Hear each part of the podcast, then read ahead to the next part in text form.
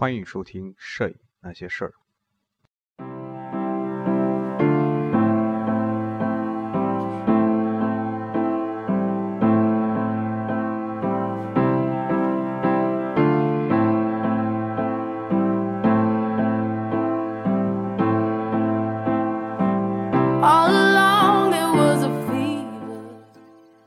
各位影友，大家好，欢迎收听《摄影那些事儿》，这里是第三十八期。这一期和大家聊一聊济南摄影双年展。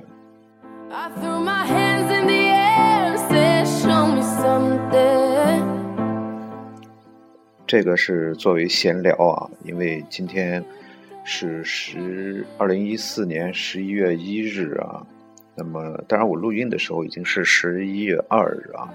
就说在今天去了一趟济南的那个摄影双年展啊，那个是第五届济南国际摄影双年展，它是每两年一届，就是第五届。呃，在济南的这个山东工艺美术学院，呃，它的这个长青。校区，呃，举行，呃，时间呢是十月三十一日到十一月十日，但是在十一在十月三十一日、十一月一日和十一月二日这两天是有这个学术报告的，有有这个啊，有这个这个这个所谓的这个报告的啊。那么在昨天，也就是说十月三十一日是由。啊，藏策老师去主办的一个关于影子的影子吧，好像是一个主题吧，一个学术报告会啊。那个是，呃，在昨天下午好像是一点半啊，这个没有时间去啊。那么今天呢，呃，有也有几个，但是这个我就呃，只是啊听了一个啊。那么在今天上午呢，是有一个。吴艳华的一个国际影像国际联峰会啊，呃，还有一个就是我所听的这个呃学术报告会，叫做张兆堂影像分享会啊，主持人是毛卫东，在山东工艺美术学院学术报告厅啊，呃，另外一个呢是数码摄影的发展趋势啊，那个是一个。呃，法国人叫埃里克皮尔克斯啊，他他举行的是在山东工艺美术学院数字演播厅啊。那么下午呢是有一个在学术报告厅呢有一个张兆堂与青年摄影师的对话啊，对话指的是张兆堂大门，还有这个严明塔克，还有这个。毛卫东啊，还有一个叫呃一个自由之外人和那个言言游啊，主持人呢是啊王峥，那么另外呢就是影像的实验，这也是一个学术研讨会啊，还有在这个一个国际的交流会，亚特兰大摄影节与中国摄影师，这个是国外的这个国外的一些这个国外的这个这个主持人，那国外的一些摄影朋友啊，然后在明天，也说在十一月二日啊。有一个青年摄影家影像分享会啊，这个主要是有严明木格，还有那个塔可，啊，还有这个严游啊，他们他们在做啊。然后在下午呢，有一个摄影讲座，叫做“中华智慧散点透视的全景摄影”啊。主讲座人呢是叫岳伦，啊，主持人是顾顾群业啊。这是他一个安排，那么他的这个展览呢，是一直到十一月十日结束啊。那么这个展览呢，主要是啊，一个呢是这个几个大师啊，然后主要的这个最重要的这个人物呢，啊，就是来自台湾的张兆堂。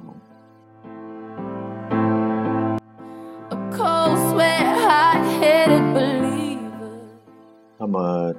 展览一是以张兆堂先生为主的一个展览，然后呢是整个今天的讲座啊，也是围绕着张兆堂的呃先生的这个作品来举办啊。那么首先啊，我说一下，简单说一下这个张兆堂先生的一些情况吧，因为去在上午的时候，实际上整个这个过程还是比较简单的啊。他的这个学术报告会呢，是是在上午九点开始啊。那么我去的比较早啊，大概不到八点半就已经去了啊。我发现，实际上这次第五届这个整个这个国际双年展，它的这个呃这个参与的人人数啊，可能就是来来参观的人数可能没有想象中那么多啊。因为去的时候啊。这个车还是比较好停的，然后啊，几乎人很少啊。然后去呃展厅里转了一圈然后就去那个学术报告厅，发现学术报告厅已经有很多人了。但是我仔细看了一下呢，这个除了相关的这个嘉宾以及工作人员之外啊，那么大多数的应该说是啊，以山东工艺美术学院的简称山工艺啊，以山工艺的学生为主啊为多吧。所以在啊，虽然坐的满满的啊，但是我觉得可能他们啊，只是说，嗯，真真正的摄影爱好者可能真的是不是特别多，尤其是这种非学生之外的那些类人，可能并不是很多啊。当然也有，他后来也看到有一些外地的朋友啊，当然有山东的啊，不在济南的其他地方也有北京的啊，他们去坐着一个大客车来。呃，这个参加这个国际双年展，因为这个双年展在啊这个举行的时候是没有举办这个开幕式和闭幕式的啊，这个恐怕与当下的这种社会的这个反腐的这个风气有关系吧。那么很多啊大师级人物都没有到场啊，像一些一些这个作者也没有到场啊，不像去年来了很多大腕儿啊。啊，然后这个在去进行这个上午啊，在找个地方坐下之后啊，上午举行的这个张兆堂的这个影像研讨会呢，主要是以毛卫东老师主持啊，呃，然后就是这个张兆堂先生首先首先开始是啊，介绍了自己的这个生平以及摄影经历啊，那么啊，简单的说一下张兆堂老师的这个。一些这个这个这个一些情况吧，当然这个实际上我也对他也不是非常熟悉啊，呃，忘记是在哪一本书当中曾经看过他的一部分照片啊，尤其是给我留下非常深刻印象的一张男人体没有头的一张男人体，而且是倾斜的，然后就是一头猪的背影哈，那么那么在这但是但是当时并没有记住。这个名字啊，但是今天在看到这个展览之后，一下子就想起来了啊，原来这个之前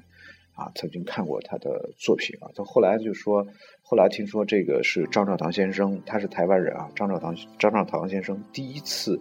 啊在是在这个中国在大陆啊办这个办这个啊影展啊，然后他本身他自己也是一个非常低调的人，也没有进行过。啊，这个摄影作品集的出版，啊，那么张兆堂张兆堂先生呢，他是出生于一九四三年啊，这个我只是凭印象，他在听他的这个讲座的时候啊，出生于一九四三年啊，然后在呃十八九岁吧，就拿起照相机开始开始拍照啊，曾经。他主要是搞这个摄影，还有这个摄像的工作啊。那么生活呢这一部分我们就不说了啊，这个生活经历就不说了。然后，在他介绍完自己的整个这个摄影生涯之后啊，然后就开始这个作品的展示啊。他用了一个啊影影片的形式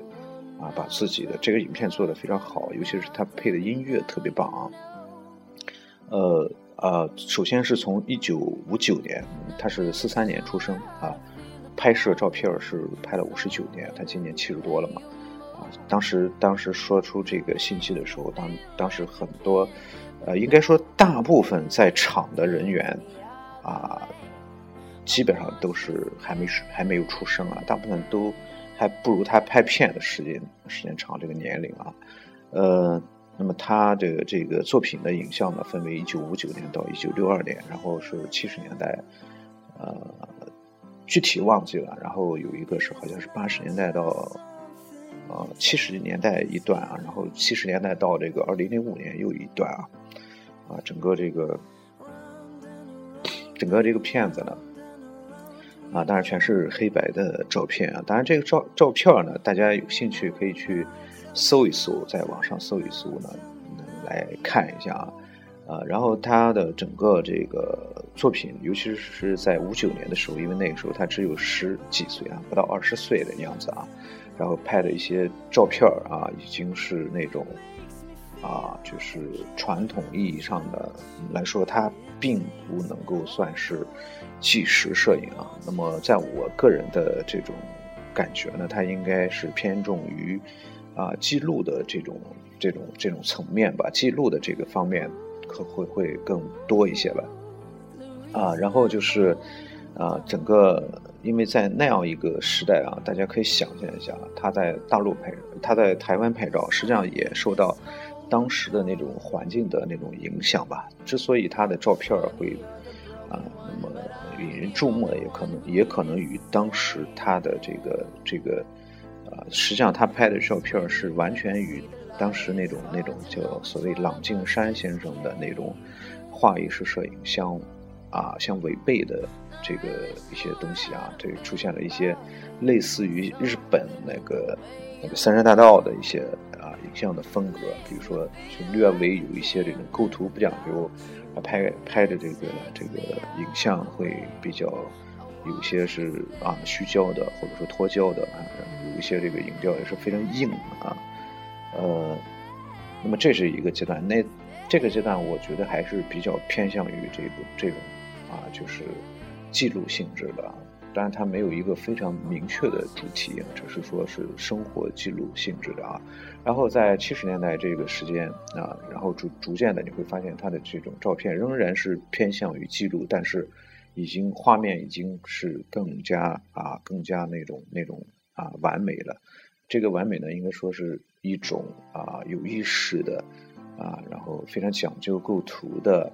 呃一种美化。然后这个时候已经开始逐渐出现了一些表现意识类的东西啊，表现自我的、表现个性的一些啊东西。然后再到下个阶段，就是好像是七十年代到二零零五年的时候，整个这个时候已经完全是啊有一点这种呃记录的这种成分已经不大了啊。完全是一种啊内心的主观的意识的情绪的表现啊，比如说他拍的这种人体，刚才我提到没有头的人物等等啊，那么会出现一些很大的这种歧义啊，呃，整个他的这个影像分享会啊，这个短片通过这个短片，然后就是一个提问的过程啊，然后就网友们提问啊，这个朋友们提问，当然我举手，然后。一直到最后也没有叫我啊，这个非常遗憾啊啊！不过到了下午啊，通过另一种方式还是提问啊，呃，这是整个上午的这个情况。然后中午休息的时候呢，就在山工艺的校园里转了一转啊。这是我第一次来啊山工艺的新校区，它的老校呢，我曾经去过，非常小的一个学校，但是小而精致的一个学校吧。那么山工艺这个新校区呢，非常大啊，新建的这种这种教学楼啊，那个那个，当时我看学校里的学生，我是非常非常非常的羡慕啊，尤其是羡慕有很多美女啊，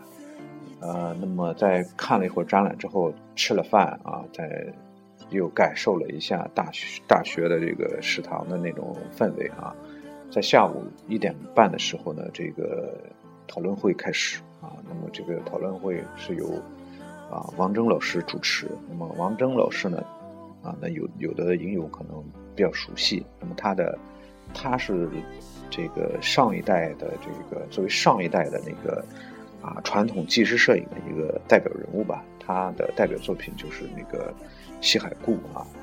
呃，那么他作为主持人，实际上去年也是由他啊。他是作为主持人和发起人之一吧，啊，然后参与的人物呢，就是张兆堂老师，然后有这个严明，啊，有这个毛卫东，啊，然后还有一个这个叫做大门，这个大门这个人物我是第一次，他是一个策展人，我是第一次听说啊，然后严游，这个是一个自由出版人，这个我也是第一次听说啊，然后还有一个青年摄影家，叫做塔格。呃，那么研讨会就啊，很很很很随意的去去去聊了一些东西啊，然后很多东西啊，其实是并没有什么太有实际的价值的东西啊，啊，无非就是围绕着张老师啊通过他的这个这个一些话题啊，一些他的这个对摄影的一些看法呀，啊，那么提然后。两岸的差距啊，两岸的差别，尤其是，在在这个张老师年轻时代啊，拍了很多照片。那个在对于大陆来说，没有这个在那个时代，大陆是没有正儿八经的这个摄影的，因为在因为这个意识形态或者说政治的原因啊，导致了一个摄影的断层啊。那么使我比较意外的是啊，这个潘科老师也在场，而且。发表了精彩的言论，来提到啊一些无聊的话题的时候啊，我觉得几个在国内摄影界也算是啊能够说说说上话的几个人物，在台上竟然去讨论一个为什么拍黑白啊，为什么拍彩色的一个问题，我觉得是相当的无聊透顶啊，然后非常颠面儿的一个事情啊，这个是也是一个非常浪费时间的事情啊，呃，然后这个严明居然问了一个，当然我。这个我还是非常喜欢他的作品啊，但我觉得他问这个问题非常的不专业啊。他问到这个张小堂，张小堂老师说：“你这个底底片啊，拍了这么多年，会留下大量的底片，怎么样去管理？”啊，我觉得这这这问题问的非常没有水平啊。当然这是题外话啊啊，然后就是一些其他的这个非常无聊的问题啊，然后在。在中间休息的时候，我写了一个字条给了王正老师，然后请请王正老师看看能不能回答一下。然后这个问题呢，就是当时怎么说呢？这这个问题，我觉得当然可能也不算是一个什么问题啊，就是说应该说怎么说都有有理的一个问题啊，就是说类似于当时我就说类似于像塔格啊、严明他们之类的这类作品啊，它不属于传统意义上的一个啊纪实摄影作品。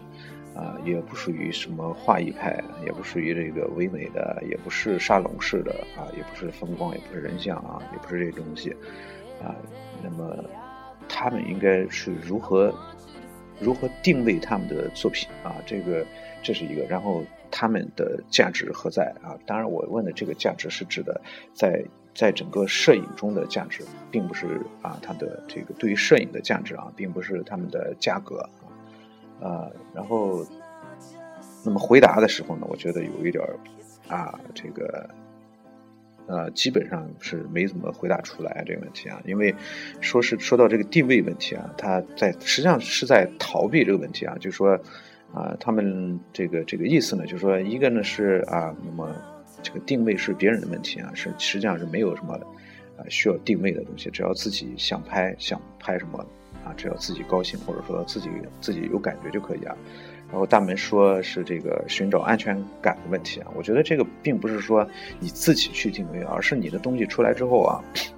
呃，是会被定位。就像提到一个问一个问题啊，就是说被被计时嘛啊，就是被定位的问题啊。你出来之后，你这作品是呈现给人，然后给人看的，肯定会在别人的这个这个观念或者思想当中会给你一个位置啊。然后去被定位，无论你自己愿不愿意啊，去被定位的问题啊，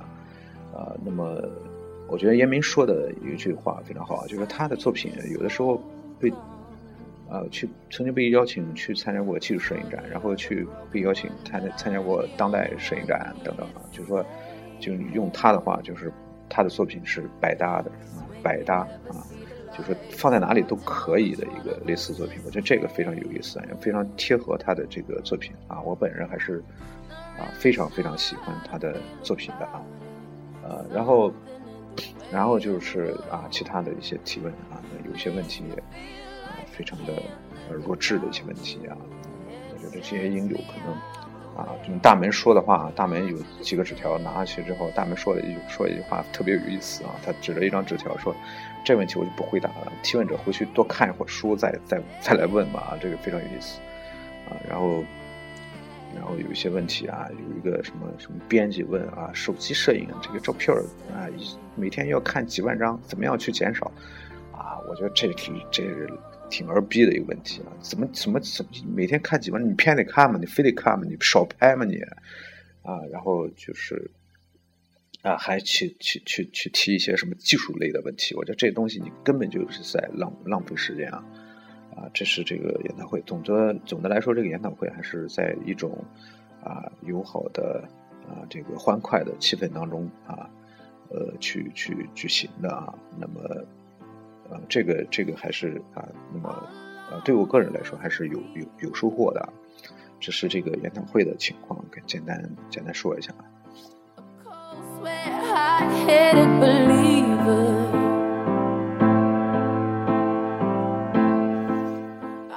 然后，然后简单说一下这个双年展的展览的问题啊。这展览的问题我没有具体的数据，这样我在微博上搜了施腾老师写的一篇文章啊，这样我借着他这个文章里面的一些数字吧，给大家说了一下，就说。呃，整个这个展览分为啊主题展、学术展还有邀请展、成果展四大类啊，一共呢是有五十多个国家和地区的摄影师，一共作品呢是四千六百幅啊参加展览啊，其中啊有中国著名的摄摄影家，像骆伯年、金石生摄影展。台湾摄影家张兆堂摄影展，这个也是主要的展览。然后孟加拉国其他几个国家，韩国的啊几个三才会天地人摄影展啊，然后还有国际什么摄影联盟大师的什么几个外国外的这个不说了啊。然后中国当代著名摄影家啊，王庆松、余德水、刘立宏、陆元敏、塔可、邵文欢、李志雄、严明等一大批摄影家啊，这个。他们的作品以及世界啊国际沙龙比赛的一些，然后是啊世界大学生摄影的一些啊。那么张正堂先生的展览是作为呃主展啊最重最重要的一个展览。呃，这是刚才说了，这是他在大陆第一次举行大规模的这种展览。呃，然后然后简单说一下我对展览的这个。啊，一些印象吧。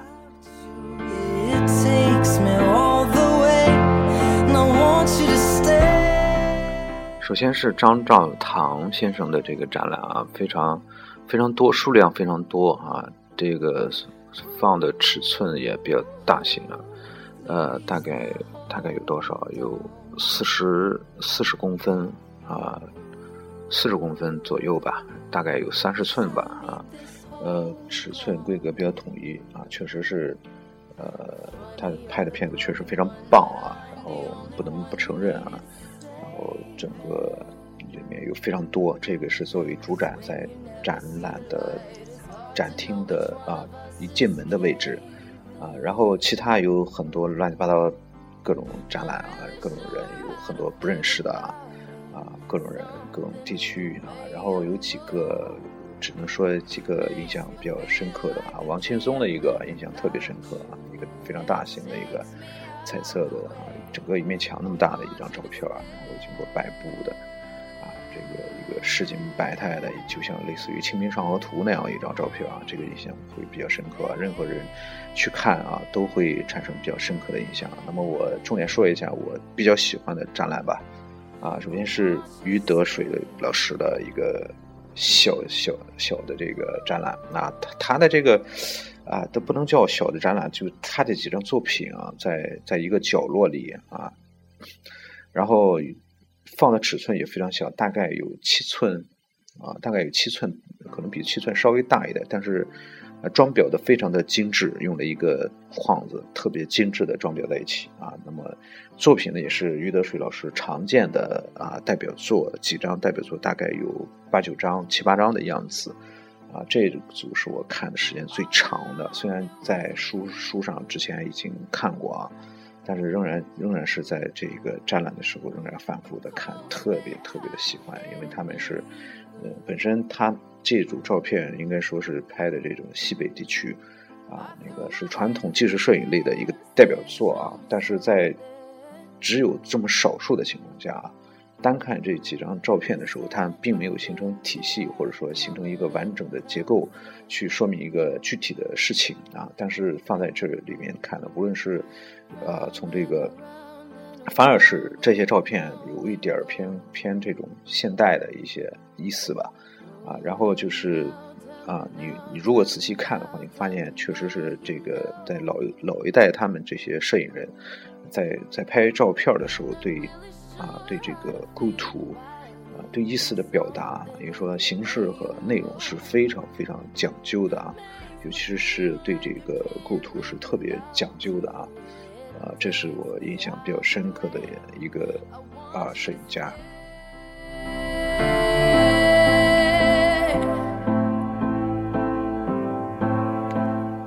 啊，然后再说这个啊，那个刚才提到那个。啊，洛伯年吧，你们就啊。那么还有那个，呃，那个那个，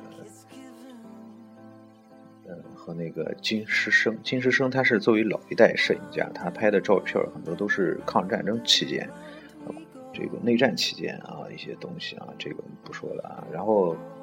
那个塔可是给我印象比较深刻的一个呃摄影摄影师。啊，他的作品确实有一种非常强烈的个人色彩啊，呃，有一种非常强烈的感染力啊，确实是，第一眼看上去就会非常的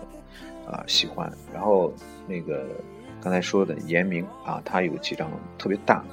一米半见方啊，一米五见方的一张几张，大概四张左右啊，大大家去。他的个人个人网站也能够看到，确实这个影调处处理的非常的漂亮，啊，拍的非常棒啊，那种感觉确实非常好，啊，然后那个刘丽红的东西啊，刘丽红是作为这个鲁迅美院摄影摄影部的摄影系的主任吧，应该是，啊，确实我对他的东西去不是很喜欢啊，然后这个就不多说了啊，我估计大部分人都都可能啊接受不了他的东西啊。然后陆陆延敏啊，他的有一部分作品啊，那么陆延敏他的那个作品受这个森山大道这种影响特别重啊。你如果是啊不知道这个名字的话，看上去的话，感感觉就是非常像那个森山大道所拍的一些这个照片啊啊，然后这个其他的啊这个。就基本上很深的印象的也有，但是有些是好印象，有些是不大好的印象啊。总体来说啊，我个人感觉，除了刚才提到的几个摄影师之外啊，其他的大多数人的作品并没有给我留下太好的这种印象啊。啊，你比如说在有有一组啊拍摄人体啊拍摄人体女性人体的那个名字，作者名字我也记不住啊。其中有一张照片会给人留下非常深刻的印象，就是一个美女，然后光着屁股，然后劈着腿正面拍，然后就是啊赤身裸体啊，连这个下体也会拍的拍出来。很多人在这个前面去拍照啊去看，然后我我今天那个我在写那个我的那个一日一世界那一天也也写了这张照片啊。你看，类似于这种照片，我我个人是非常反感啊。那么这种东西，你确实是能够博人眼球，给人留下深刻的印象啊。但是，呃，在那个显影的那个那本书当中，这这张照片就不存在了啊，就不存在了啊，因为它确实是我觉得就会被很多人，可能男人心里会默默的喜欢啊，但是在表面上还是会会会表达。非常排斥啊，在看的时候也会斜着眼去看啊，啊，作为在中国这样一个传统的这种这种国度啊，那么我觉得类似于这种东西，应该说是还是啊，我们不应该提倡啊，本身也本身也不是值得一个提倡的一个一个一个东西啊。然后就是在呃有一些在后面几个展厅中啊，那个具体我忘了，他那个题目题目啊，就是一系列那个。啊，我进去之后啊，转了一圈，我给总结了一下，我觉得这些这些这些人只要有一个人拍就可以了，啊，用不着那那么多人去拍啊，基本上拍农村，啊，那么你你基本上可以找出规律来啊。首先有太阳，啊，那么出现好好几个作者会出现类似的一张照片啊，就是拍一个太阳，然后要么是前景是一个屋檐，要么就是啊几棵草，要么就是几棵树枝啊，然后太阳在远远处，在黄金分割点上，在上面，树构图啊，然后就是啊一条路啊，那么乡村的一条路，路上一一个人。啊，大量的这种照片，雷同的这种照片啊，可能这条路是不一条路啊，但是这种表现的场景大部分都是这样啊。然后就是几个人，农村的几个人在这站着这地方啊，啊，然后就是有一些纹理、肌理的东西啊，比如说有一个拍岩石啊，拍冰面，拍各种纹理啊，那么这个是一个啊，然后就是。你你从头看到尾，你会发现这个东西特别无趣啊，就特别没有意思啊，啊，然后还有一些什么要表现中国画和，呃，这个呃，是中国中国画的那种那种风景的那那种那种，好像是类似的吧，然后与现代人的一种什么关系啊？我觉得你的想法可能很好，但是你拍的照片确实太他妈烂了啊，呃，然后印象比较深刻的有个拍海报啊。拍墙上的广告，然后贴了贴了一一根柱子四面，这个非常有意思啊，确实也啊非常好，这个是不错的啊。然后呃，大部分都是那种那种，你看了第一眼就不像看第二眼的那种东西啊，呃，所以整个整个这个展览看完之后啊，首先我得出一个一个结论啊，呃，大家不要再拍黑白照片了啊，除非你特别喜欢啊，啊，当然我可能。也会考虑在今后也不再用黑白这种形式了啊？为什么这样说呢？因为因为我看完这个展览之后，发现其中大概有不到啊百分之八十的话，也应该有百分之七十的照片是黑白的啊。在我看来，已经是黑白一种已经是变成了一种非常恶俗的东西啊。然后很多很多东西拍的不管怎么样，然后转成黑白啊，这个拍华山的那些东西啊，然后。啊，这个非常让我感到失望啊！就说可能，当然我这是个人的情绪啊，在在里面啊，所以我我希望大家在拍摄黑白的时候，可能你真的需要去考虑一下，我到底需不需要去啊用到黑白照片啊？你不管是什么题材也好，还是你的这个主题，它的表达是需要也好，呃，这是我我我个人的。当我看了所有展览之后啊，我个人的一一个一个小小的感受啊。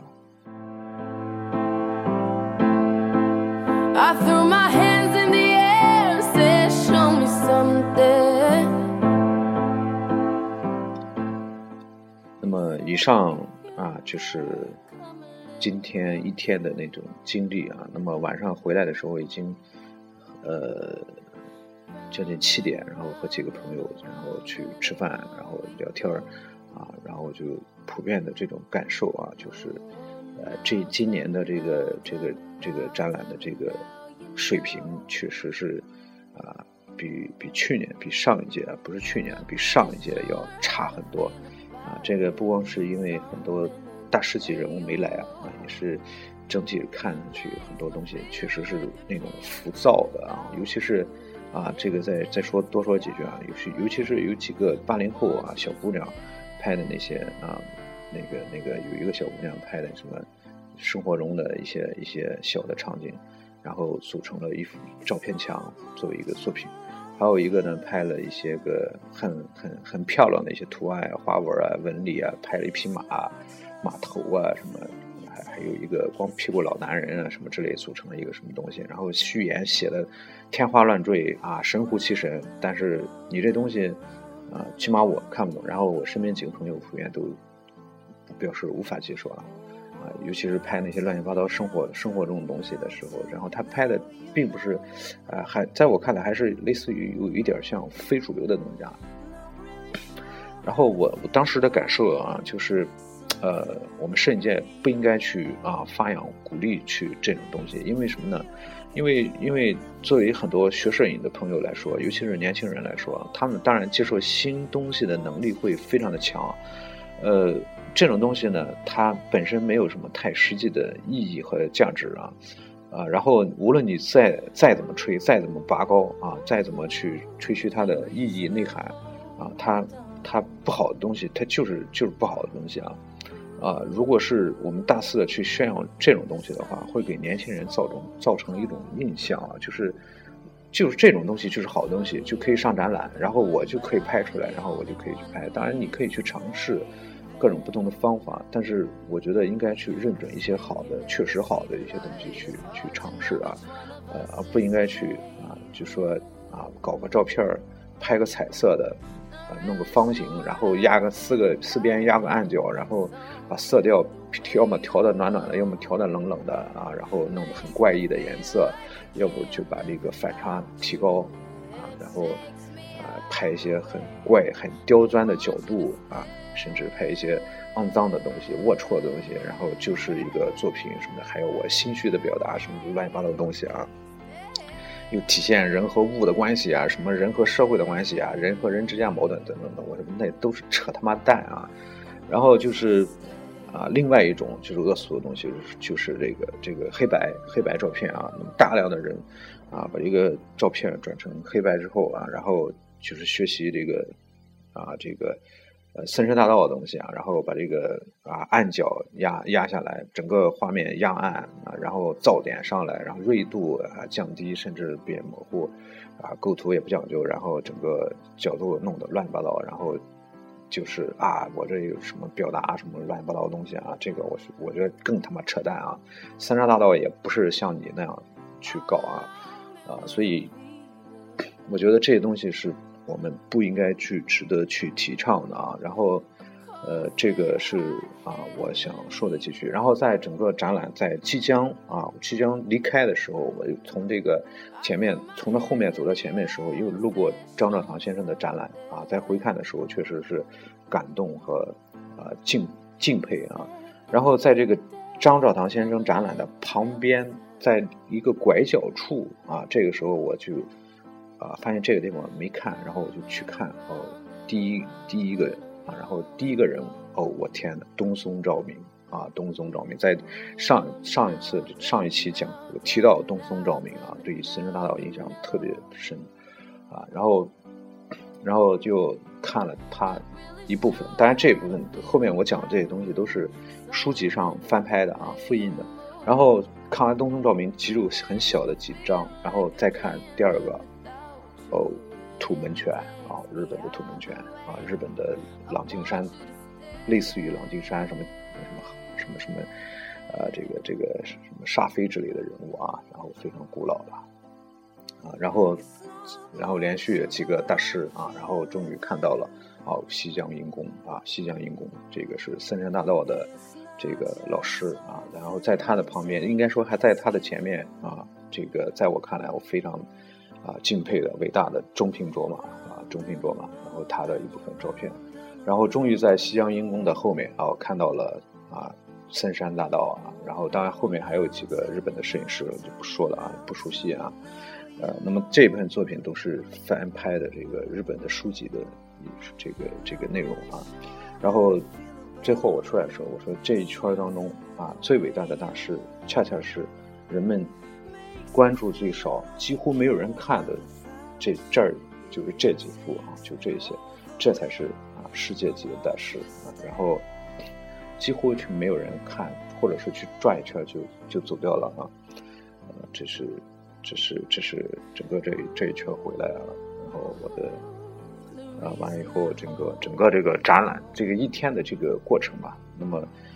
呃，总的来说吧，这个展览应该说是还是啊值得一看的啊。那么只为看张兆堂啊，然后然后一部分这个这个比较成熟的作品，当然大家去看也可以，也可以去看一些这个啊什么样不好的作品，然后你对比着去看，你会发现啊这个他们之间的这种差距吧。那么好了，这一期是作为啊一个。临时啊加播的这个期啊，因为在因为看着这个展览的原因，昨天没有录节目，那么今天来录啊。呃，这期我们就到这里，欢迎大家和我交流互动啊，